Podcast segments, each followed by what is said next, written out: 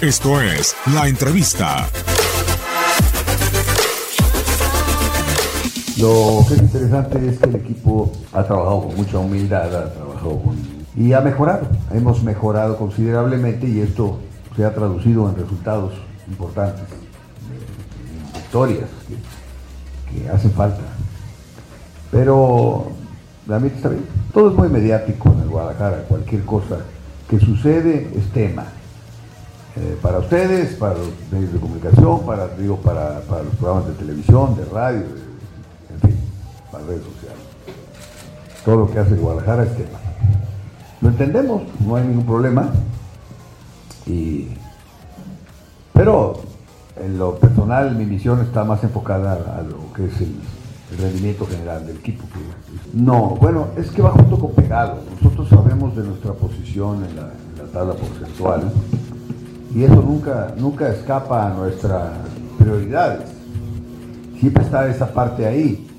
sabemos que haciendo esa parte primero iríamos a la otra parte por consecuencia. Entonces, el, el- equipo se ha ido mostrando mejor en, la parte del, del ataque, en el sentido de que hemos llevado mejor la pelota a nuestros delanteros. Situaciones donde creo que el equipo ha sido muy puntual, es decir, lo ha hecho en el momento adecuado. que eso es importante también para determinar que podemos entrar a la cancha y generar una ventaja. Entonces el equipo ha sabido conservar su ventaja y la ha podido ampliar. En ese, en ese plano no, no hablaría yo de defensa o de ataque necesariamente, simplemente pienso en equilibrio.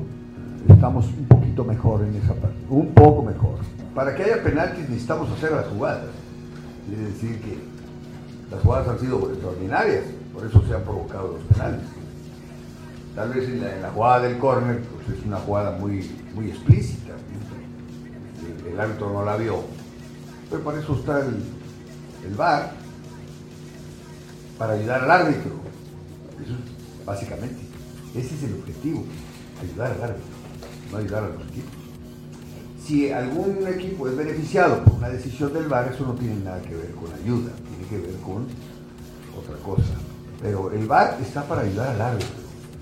Como el día de Puebla, por ejemplo, es increíble que el árbitro no haya visto la patada de cárcel de Cavalini, que debió haber sido expulsado desde mucho antes, porque le hizo una patada al Pocho Ponce para expulsión. Es increíble que ni siquiera se haya dado tarjeta de amonestación, le pegó cinco a cinco jugadores más antes de ser expulsado.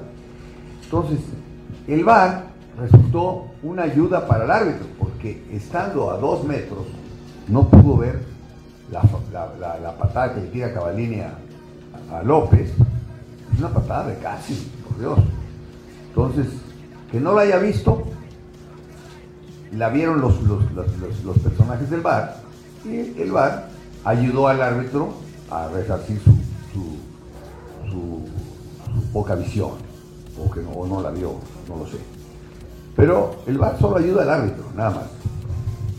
Pero, pero, perdón, tomaste. Pero, Ahora, que salga beneficiado un equipo u otro, eso no tiene nada que ver.